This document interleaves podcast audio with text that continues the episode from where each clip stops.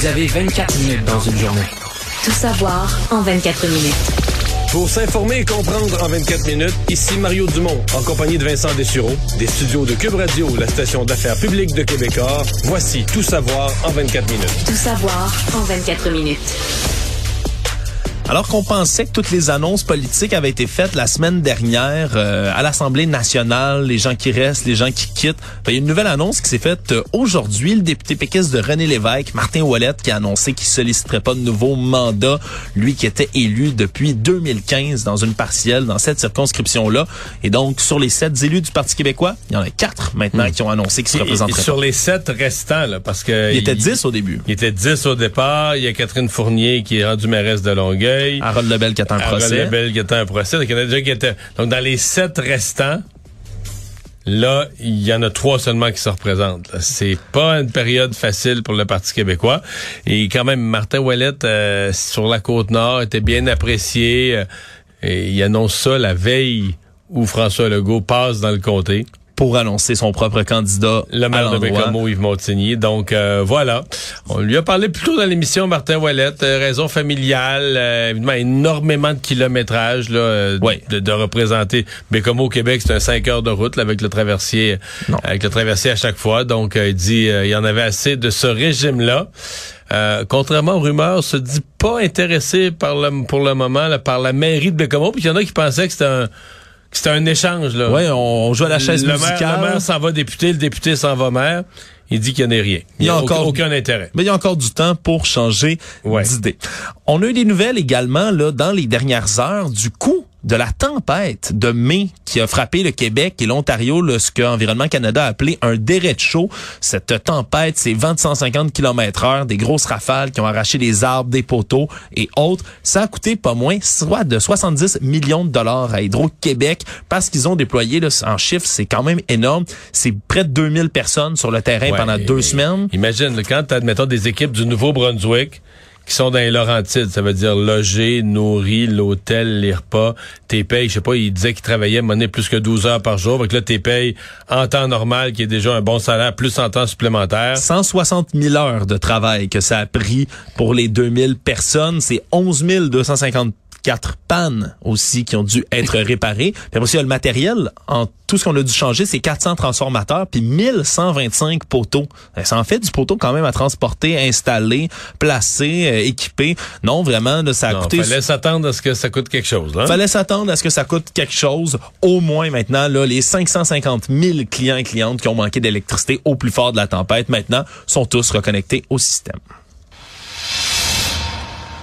Ça avait été là euh, dans l'air depuis quelque temps, mais ça a été officialisé aujourd'hui. Le gouvernement fédéral qui a annoncé là, des assouplissements aux mesures sanitaires qui sont imposées aux voyageurs dans le pays. Donc, on sera plus euh, forcé d'être vacciné lorsqu'on veut prendre l'avion et le train au pays. Par contre, il va toujours s'appliquer cette obligation vaccinale-là pour les voyageurs non canadiens qui arrivent de l'étranger, qui viennent donc euh, ici au pays. Ce qui fait que... Remarque, euh, pour les vols, mettons pour les vols intérieurs, là, c'est le, le, le- ben, même le deux doses, c'était c'était juste pour le principe de faire respecter une obligation vaccinale parce que à deux doses à cette étape-ci, t'es plus beau. Qu'est-ce que c'est quelqu'un qui a eu sa deuxième dose, mettons, je sais pas moi, en juillet dernier ou en, en juin. Moi, je l'ai eu, je l'avais eu ma deuxième dose, je pense que je l'ai eu à mi-juin dernier. Ouais. Euh, fait un an, là. Je veux dire, si t'as pas eu ta troisième dose, si t'as pas eu ton booster à l'automne ou à l'hiver quelque part, tu oublie ça, là. Non. T'es- plus au sens de la science, t'es plus vraiment beaucoup protégé, là. Ouais, mais donc là, à l'intérieur des avions, ce qui reste à voir, train, avion, c'est est-ce que le masque va rester? Ça, on est toujours en spéculation. Pour l'instant, il ça. semble que dans les avions, le masque demeure. Le masque Ce que je comprends. Ouais, ne- va demeurer. Euh, on rappellera que depuis samedi, il est plus obligatoire dans les transports en commun de l'Ontario et que c'est ce samedi-ci que ça va tomber ici au Québec pour les transports en commun. Donc, une des dernières étapes concernant là, les mesures sanitaires qui va cesser euh, incessamment. Tout savoir en 24 minutes.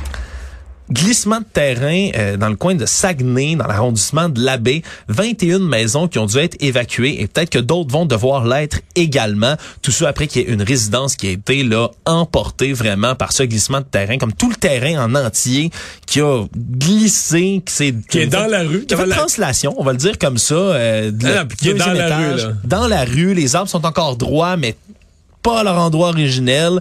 Euh, c'est des coulées de boue qui ont été provoquées là, par d'importantes quantités de pluie qui sont tombées hier au milieu de la journée. Ça a fait déborder des ruisseaux, ça a inondé des sous-sols, mais vraiment, c'est ces terrains-là qui ont bougé littéralement hors de leur socle. Heureusement, euh, depuis le 26 avril dernier, on avait demandé euh, l'évacuation de cinq résidences de ce coin-là, dont celle qui a été emportée. Donc, il n'y a pas de blessés, pas de morts. Heureusement, les dégâts humains euh, sont pas présents. Malheureusement, ce sera beaucoup de dégâts matériels parce qu'il y a des gens qui sont... Euh, des, des, terrains, des maisons qui existent carrément plus. Il y a des gens... C'est pas juste que tu passes au feu, bon, tu OK, j'ai plus ma maison, j'ai mon terrain, les assurances, qu'on reconstruit sur le même terrain. Là, t'as comme un deux tiers de maison un qui est dans le vide. Ouais, t'as plus de terrain, là. Ouais.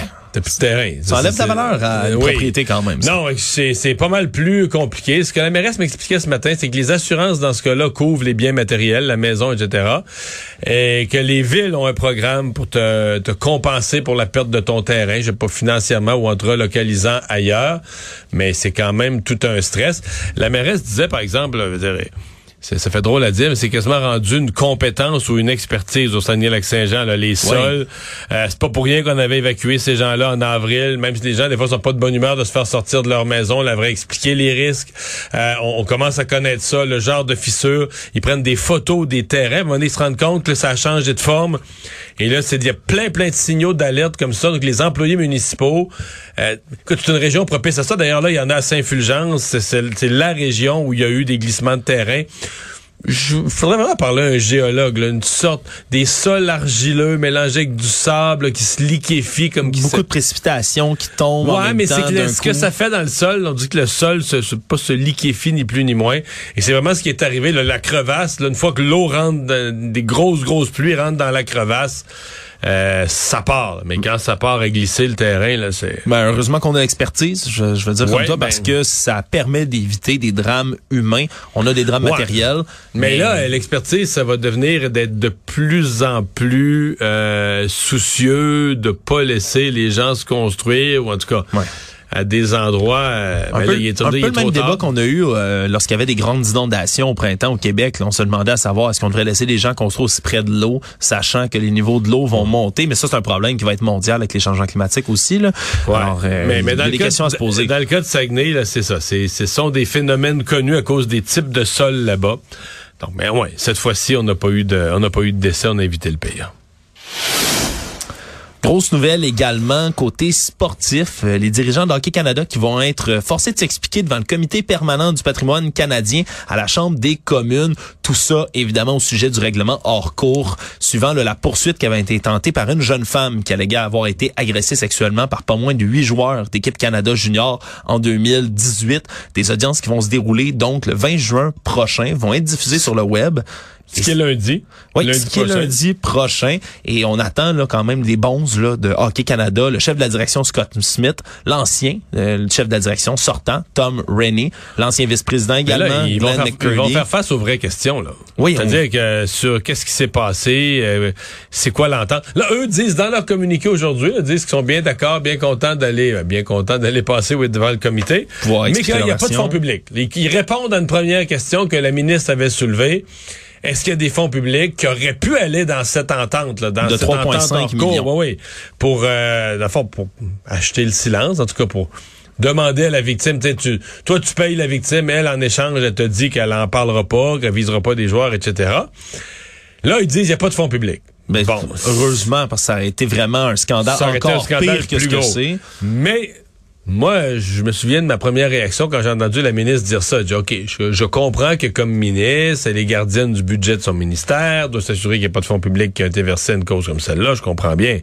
Mais, du point de vue de la société, du point de vue du sport qui est là, OK? C'est Hockey Canada a abrié une histoire criminelle de harcèlement, de pas de harcèlement, mais d'agression euh, sexuelle collective, un viol collectif. Tu peux pas passer l'éponge là-dessus. Tu peux pas passer l'éponge là-dessus pour un chèque. Donc, je pense que Hockey Canada, au-delà de la question de l'argent, va devoir répondre vraiment aux questions des parlementaires. Et c'était sûr qu'il allait avoir à le faire. S'il y a des gens... Tu sais, un moment donné, je me suis demandé, est-ce que, est-ce que Hockey Canada pense qu'ils vont gérer ça comme un, un petit dossier que tu dis, ah ben, regarde, on, on commentera pas, puis demain, les Demain, les médias parleront plus de ça. Sais, une histoire Non. qui passe à l'oubli. là. Mais ça, ça a été oublié quand même longtemps, on dirait. Là, c'est passé sous, sous le radar. mais c'est toujours resté, ce c'est que- toujours resté dans le décor, puis on savait que les parlementaires travaillaient là-dessus. Non, je pense qu'il y avait pas, c'était pas réaliste de la part de Hockey Canada si on imaginait ça un instant, de, de, de rêver à ce que ça, ça disparaisse dans l'oubli, là, dans, la- dans le, le- le- comme on dit, les sujets d'actualité qui se, qui se bousculent à la queue leu qu'on reparlerait plus jamais de ça. C'était absolument illusoire. Donc, ils vont devoir expliquer si c'est acceptable ce qui est arrivé. Ben, Ouais. ils vont l'expliquer, puis une majorité va trouver ça acceptable, je suppose. Ouais, Parce que l'équipe Canada Mais- euh, junior de 2018, quand même, il y en a là-dedans qui sont rendus en Ligue nationale aussi, de ces joueurs-là. En fait, la quasi-totalité. C'est une grosse, Ouais. là... euh, Et quelques-uns, d'ailleurs, dont. McCarr, ont dit, c'est pas moi. Donc, il y en a... Il y a des joueurs dans l'équipe, parce que c'est huit joueurs dont on parle. Puis ouais, l'équipe, c'est plus que huit joueurs. plus que de joueurs que ça, ouais. Donc, il y en a déjà quelques-uns qui ont dit, ben moi, je faisais partie de cette édition-là, mais j'étais pas là ce soir-là, je suis pas mêlé à cette affaire-là. Ben, Donc, Kel euh, McCarr, qui, je pense, il y a déjà beaucoup de pression en ce moment, Ouais. là, joue en finale de la Coupe Stanley, euh, va pas... Mais, mais tu euh, comprends que lui, se disculper. en, en soustrait, mettons qu'il y en a deux, trois, quatre, cinq qui soustraient leur nom, là, ça fait juste accroître la pression sur les autres. Ouais. Et s'il y en avait sur, sur une équipe, c'est quoi, c'est, c'est 20 quelques joueurs une équipe, là, avec les substituts, Ouais, les, deux, ga- deux, substituts, trois gardiens. Les gardiens. Que t'as 20 quelques joueurs, là, si t'en as 15 qui disent c'est pas moi, dire, ça rapetisse le club de ceux qui ont pas, euh, qui ont pas parlé, là. Ouais. Alors, ça va être un gros dossier à suivre lundi prochain, donc on pourra écouter ces audiences-là.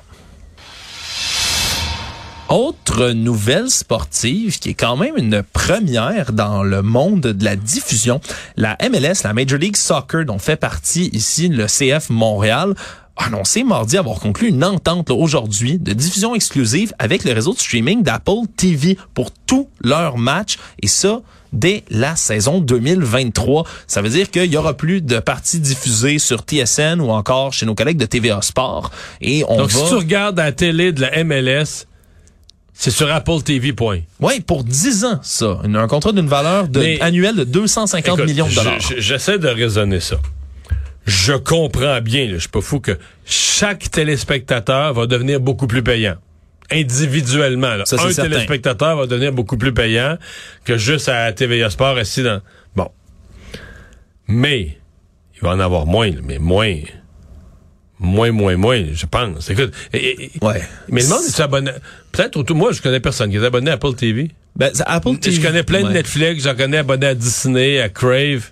Ben, on commence à avoir beaucoup là, de ces abonnements en ligne là qui se font avec des services de streaming. Quelque part, même si c'est le premier contrat partenariat confirmé de l'histoire sportive professionnelle comme ça, euh, fallait s'y attendre. Il y, a, il y a des rumeurs dans l'air qui sont là depuis longtemps parce Ouais, que Il y a des rumeurs que la Ligue streaming. Il y avait il y a toutes sortes de rumeurs? Moi, j'ai entendu à un moment donné des rumeurs de la Ligue nationale de hockey ou de baseball. Il y avait des gens, ben, sais, des gens qui savaient pas vraiment, les gens parlent à travers leur chapeau, mais qui disaient le nouveau modèle, là, les ligues, ils vont garder leurs droits. ouais. Donc, si tu veux écouter, tu vas avoir NHL TV, puis tu veux regarder le hockey de la NHL, la Ligue nationale de hockey. Puis, et tous les extras. Puis même chose pour la NFL. Les premiers qui pourraient peut-être faire ça, la, la NFL, là, une ligue de le football américain tellement forte. Ouais, en Mais même là, temps, on eux ont finit- des contrats monumentaux avec la télé Ben, c'est américaine. ça que j'allais dire. Puis là, on finit par se dire, ah, ça vaut pas la peine de faire ça parce que on a peur de perdre le grand public, on a peur de perdre le monsieur, madame, tout le monde, on a peur de, tu sais, le dimanche après-midi, là, c'est des millions qui regardent ça. Puis... Moi, je, je- là où je suis surpris, c'est que tu sais, t'as le modèle d'Azone. Par exemple, la NFL avait un contrat avec Dazone. Dans le fond, Ouais. je te donne un exemple. Moi, je suis dans ma chaloupe de pêche, puis je regarde le football sur mon sel. Donc, j'ai pas de TV, j'ai pas de câble, je suis à un endroit, je m'abonne à Dazone. Je niaise pas, là, je suis sérieux, là. Oui, je, euh, fais ça, là. Je sais que t'es un fan Donc, fini c'est de que, c'est pêche que là, de la- NFL. la- c'est que là, la- le, le streaming devient un plus. Une autre façon de le regarder de plus. Mais tes games sont quand même à TV. Ouais. Mais de dire, il n'y a que ça, moi j'ai un doute. On est ton sport, ta ligue va devenir vraiment moins connue. Les gens, t'es pas à télé, t'es pas à télé, là. Ouais, c'est l'exclusivité, c'est certain que c'est peut-être là où ça va clocher, mais en même temps, Marion, je vais te le dire, des gens de mon âge, moi j'ai 26 ans, moi je connais personne de mon âge, de ma génération, incluant moi, qui est abonné au câble dans la dans la vie. Le câble, c'est C'est une affaire de vieux. ben pas nécessairement, mais c'est c'est plus c'est plus générationnel, je pense. Ouais. Euh, moi, payer pour le câble, alors que je peux trouver absolument tout ce qui m'intéresse sur justement des services de streaming ou sur Internet en général. à ce moment-là, ça devient beaucoup moins intéressant d'avoir le câble. Est-ce que la Ligue de la MLS veut aller chercher à ce moment-là des gens plus jeunes? Mais Peut-être. abonné à Apple TV de Je suis pas présentement? abonné à Apple TV par, présentement, par contre. Est-ce que tu t'abonnerais à Apple TV juste pour le soccer? Ben, c'est ça, c'est ça qui est difficile à dire. Sur le modèle d'affaires, ça, je peux pas juger, mais je peux comprendre l'attrait du streaming puis d'aller chercher justement des gens qui sont passionnés, Non, qui moi, je comprends vouloir y aller. streaming. Puis je comprends que pour Apple TV, c'est probablement un bon coup. Puis je comprends que pour la Ligue, chaque téléspectateur devient plus intéressant. là. Il a choisi, il a payé spécifiquement. Ça, je comprends tout ça. Ouais. Puis ça vient avec d'autres choses aussi. Ça vient avec Apple TV. Je connais pas beaucoup leurs émissions qui présentent là-dessus. mais Peut-être que demain matin, moi, fan fini de soccer, je, je le suis pas, mais si je l'étais, je m'abonne à Apple TV et je découvre par le fait même toutes sortes d'émissions, toutes sortes d'autres choses et vice versa. Des gens qui sont Hey, déjà abonnés que à Apple TV. Tu sais que ces qui- excellentes émissions sur Apple TV, si tu n'as jamais entendu parler, c'est parce que c'est toute poche, là. ben, Mais moi, je suis pas chroniqueur culturel, Mario. Je peux pas te juger non, de je ça, sais mais, pas. mais, euh, mais je me dis, je quand il y a une, quand y a grosse série à quelque part vraiment écœurante, malade, tout le monde en parle. Puis tout le monde finit par euh, dire Ah, faut que tu vois ça, c'est sur Netflix. Là-dessus, je vais te donner raison. Mais regarde, peut-être que des gens qui sont abonnés à Apple TV maintenant vont euh, découvrir la MLS, découvrir les matchs. En tout cas, c'est une chose est certaine, ils vont diffuser même en français les parties ici au Canada. Euh, il y a une option pour écouter le CF Montréal en français. Et le paquet, comme ça, va inclure également là, tout ce qui est match des on étoiles et parle à travers notre chapeau, ça coûte combien Apple TV? Apple TV, c'est une excellente C'est question. 12 13 Mario. piastres, tu vas me dire là? Habituellement, c'est 15 dollars pour certains. Les prix ont augmenté, hein. Puis il y a des services de streaming qui commencent à avoir peur. Entre autres, Netflix, je pense pour la première fois de son histoire, a vu son, Netflix, ça va a très, vu son très nombre d'abonnés Ouais, ouais. descendre, décroître, malgré là, certaines émissions fortes qui ont fait leur retour euh, sur le Ben, moi, sur leur ici, là, service. ça me dit euh, acheter un appareil à Apple. OK. Faut que tu achètes un appareil Apple, puis tu peux avoir trois mois gratuits. c'est- Ouais, c'est que ça vient avec l'espèce de petit euh, décodeur, je pense, en plus, qu'il faut avoir. C'est peut-être ce qui explique ce, ce, ce, ce manque de popularité vis-à-vis d'autres euh, d'autres Si services de Si streaming. t'as pas un appareil Apple, tu peux avoir Apple TV quand même, ou sûrement? Sûrement, sûrement. C'est une, une excellente question. On n'est pas les experts à Apple ici, Mario. Non, moi, je suis vraiment je pense pas. Moi, j'ai vraiment tout, tout, tout, tout pour que je le regarde. Mettons qu'il voulait être sûr, sûr, sûr que je regarde plus jamais, jamais, jamais de soccer. Déjà que je suis pas un grand fan, là. Il travaille sur mon cas. Bon, c'est dit. Tout savoir en 24 minutes. Une étrange histoire euh, aujourd'hui qui est ressortie, celle d'un résident américain qui euh, est recherché aux États-Unis, là, Monsieur Uchenna Ebigbo, 37 ans, qui en 2017 était recherché pour des contacts sexuels a commis dans l'État de Géorgie. Se serait invité chez une adolescente de 14 ans, l'aurait agressé sexuellement. Mais lui s'est enfui des États-Unis où on avait confisqué son passeport à la cour et s'est rendu au chemin Roxham pour pouvoir passer ici au Canada en faisant une demande de réfugié. Et là, la GRC l'a arrêté, comme tout le monde. Il a dit, je fais... Ben oui. La GRC t'intercepte forcément. Puis là, tu dis, je fais une demande de réfugié. Mais comme il était au chemin Roxham, il a fait sa demande de réfugié et depuis 2018, Mario, non seulement n'a-t-il pas été intercepté par la GRC, mais il se la coulait douce à Saint-Hubert, sur la rive sud de Montréal. Il habitait là depuis ce temps-là jusqu'à ce que les autorités américaines finissent par le retracer. Non, parce que là, tu, tu fais ta demande de- pour le statut de réfugié. Là, tu vas être convoqué à des audiences. Oui. Mais tu peux très bien ne pas t'y présenter. Mais lui, on avait refusé sa demande en 2020, mais il était toujours ici ça, parce qu'il a, pas été posé- extradé? il a porté son dossier en appel. Ouais. Et donc là maintenant, il est en attente Oui, de mais- cet appel. OK. Mais il pourrait aussi qu'il y a des cas de gens qui disparaissent dans la nature. Je veux dire, mettons, probablement. Tu, tu vas en appel, mais tu te présentes plus, tu te présentes pas à l'audience, puis tu- puis là, là, ben là, tu vas être recherché. Mais recherché, t'es t'es un sur des milliers, ils te trouveront. Je veux dire, faut juste pas, faut juste pas que tu te refasses arrêter. là. Maintenant, faut pas que tu fasses un excès de vitesse. Là. Faut, tu sais, faut que tu sois prudent en tout. Faut, faut plus dans ta vie que tu aies affaire Tu à la restes sous le radar. tu restes sous le radar, faut plus que tu affaire à la police, parce que là, ils vont avoir des vérifications d'identité, tout ça, ils vont te remonter, ils vont te dire, le gars est recherché par les, les services frontaliers, t'es fait, là. Bon. Mais tant que tu vis sous le radar, tu peux pas... Tu euh, peux t'en sortir relativement bien, comme c'était le mais de cas. toute façon, si t'es si un prisonnier aux États-Unis, là, t'as rien à perdre. Là. Voilà. Alors, Monsieur Ebigbo, maintenant, là, va devoir se représenter au Palais de justice de Montréal parce qu'il a une audience d'extradition et on veut vraiment faire attention pour le renvoyer aux États-Unis le plus rapidement possible parce qu'il a également sa citoyenneté du Nigeria et donc s'il se faisait déporter vers ce pays d'Afrique-là, eh bien, pas de traité d'extradition vers les États-Unis, donc il pourrait peut-être se volatiliser. Étude euh, intéressante, mais aussi inquiétante aussi aujourd'hui qui est parue, le Air Quality Life Index, publié entre autres par un institut de l'université de Chicago, qui a révélé que la pollution de l'air aux particules fines, ce qui est lié entre autres aux énergies fossiles, à la combustion de ces énergies-là, raccourcirait la vie en moyenne de deux ans des humains dans le monde. Et ce, partout. On dit que dans presque tous les endroits qui sont habités sur la planète, les normes de microparticules comme ça, qui pénètrent entre autres dans les poumons, dans le sang, qui provoquent toutes sortes de maladies respiratoires et cardiovasculaires, partout ou presque où c'est habité sur la planète, les taux ne respectent pas les normes de l'Organisation mondiale de la santé. Et donc, c'est 2,2 ans en moyenne qui pourrait être à l'espérance de vie humaine sur la planète.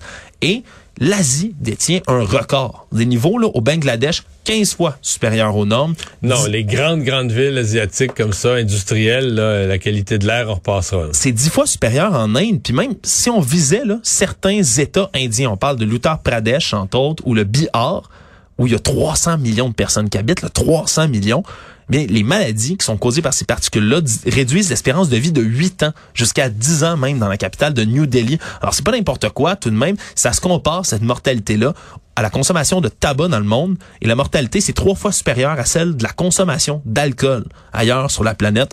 Donc, un autre impact là euh, qui est rapporté ici euh, sur la pollution, que, que la pollution plutôt, sur nos poumons et notre santé. Une autre étude qui est intéressante, qui vient d'ici, celle-là. Un chercheur du CHU de Sainte-Justine, Ruben Marine Joez, qui fait une étude sur les poissons zèbres, Mario. Je sais pas si tu connais cet animal-là, petit poisson domestique qu'on a dans des bocals. C'est à peu près gros comme un doigt, euh, tout petit poisson. Mais lui a une capacité hors du commun, celle de régénérer son cœur après une lésion. Et donc, si ce poisson-là a une blessure au cœur, une défaillance quelconque, eh bien, il y a des vaisseaux sanguins coronaires qui s'activent et, qui réparent le cœur. Je suis toujours fasciné parce que ça se peut, là.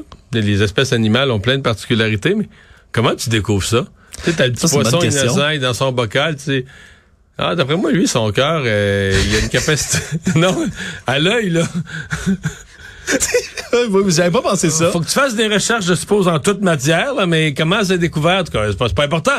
L'important, c'est le fait lui-même. L'important, c'est le fait lui-même. Est-ce qu'on pourrait en déduire pour l'humain? Est-ce qu'on pourrait en déduire pour l'humain? Parce que c'est des régulateurs actifs là, qui réagissent dans son cœur dès qu'il y a une blessure, qui vont amener tout ce qui est nutriments, éléments essentiels à la cicatrisation, à la reconstruction, si bien qu'après trois mois, il n'y a même pas de lésion, même pas de cicatrice qui reste sur le cœur. Évidemment, on veut utiliser, cibler ce qui crée cette euh, régénération-là pour pouvoir refaire ça chez les humains. Exemple, après un infarctus, on pourrait réparer le cœur. Exact. Après une crise cardiaque, parce que ça obstrue évidemment les artères du cœur. Il y a des cellules qui sont privées d'oxygène et qui sont non détruites, mais on pourrait permettre de régénérer ça. On est vraiment là à des strades très préliminaires, mais à date, on dit que les résultats sont super prometteurs. Et donc, on va suivre ça de près, cette étude-là. Qui sait, peut-être qu'un jour, on pourrait se régénérer un cœur. On en avait parlé un peu plus tôt dans l'émission, Mario, une saga qui se conclut, ou qui devrait se conclure très bientôt entre le Canada et le Danemark. Par la paix par la paix. Une guerre a été évitée. Un conflit évité. Peace in our time, comme dirait un personnage historique bien connu. C'est l'île de Hans, qui est un rocher d'1.3 km carré. Donc, c'est pas très, très gros. C'est loin, pas à peu près, entre le Groenland et le Grand Nord canadien. Entre le Groenland et le Grand Nord canadien, euh, c'est euh, depuis des décennies un territoire qui oppose de manière passive quand même les deux pays. Ça commence dans la décennie des années 1980, en 84 précisément. Le Canada décide de planter un drapeau sur l'île puis laisse une bouteille de whisky canadien sur la Pour dire, ça ici, c'est le Canada. Ça ici, c'est le Canada. Mais l'île, elle a un kilomètre de rond, de carré. C'est minuscule. C'est pas dur de trouver le drapeau et la bouteille, je vous dirais. C'est vraiment là, c'est laissé là sur Il n'y a pas beaucoup d'arbres. Le problème, c'est que dans la même année, en 84, il y a le ministre danois des Affaires du Groenland qui visite cette place-là en hélicoptère qui plante à son tour un drapeau danois et il laisse même une bouteille d'aquavit, qui est un spiritueux danois sur place, avec une note. C'est excellent de l'aquavit. Bien. Ah oui? J'ai jamais goûté. C'est une boisson d'herbe. C'est comme pour faire un trou normal. Tu cales ça, faut que tu prennes ça. Faut que ça soit au congélateur. Là. OK, c'est tu, prends, ça glacial. Tu prends ça température pièce, tu saignes du nez puis les yeux de coule. OK. C'est vraiment fort. Et quand tu le prends glacé, c'est aux herbes, c'est frais, c'est très bon. ça, ça fait le trou normal, ça rouvre l'appétit. Ben donc, cette bouteille d'aquavit a été laissée là sur place avec une petite note qui disait Bienvenue sur l'île danoise. Après ça, quatre ans plus tard, 88, il y a un navire de patrouille danois qui se rend jusqu'à l'île. Ils font un petit amas de pierre. Ils ajoutent un autre drapeau danois. En 2001, il y a un géologue canadien qui se rend là jusque sur l'île de Hans. En 2005, le ministre canadien de la Défense, Bill Graham, à l'époque, est allé marcher sur le rocher comme geste symbolique. Et les forces armées canadiennes se sont rendues pour installer un drapeau et une plaque également, ce qui avait fait réagir le Danemark, qui avait même convoqué l'ambassadeur canadien. Et on s'était dit en 2005, là c'est ridicule, on va avoir des négociations et si jamais on n'est pas capable là, de on a un s'entendre... traité de paix, monsieur. Ben, maintenant, on a un traité de paix, c'est officiel, et donc, là, ça devrait être conclu, là, la ministre des Mais Affaires c'est du quoi, Nord. l'île appartient aux deux, moitié-moitié? C'est quoi le On- deal? euh, ça serait partagé entre l'île canadienne de l'Esmer et le Groenland. Et donc, on aurait, pour la première fois de l'histoire, une frontière commune entre le Danemark et le Canada. Frontière terrestre. Frontière terrestre commune. Donc, c'est une, c'est un grand jour, Mario. La guerre est Mélanie évitée. Joly a évité la guerre. Résumé Savoir. l'actualité. En 24 minutes, c'est émission à combien?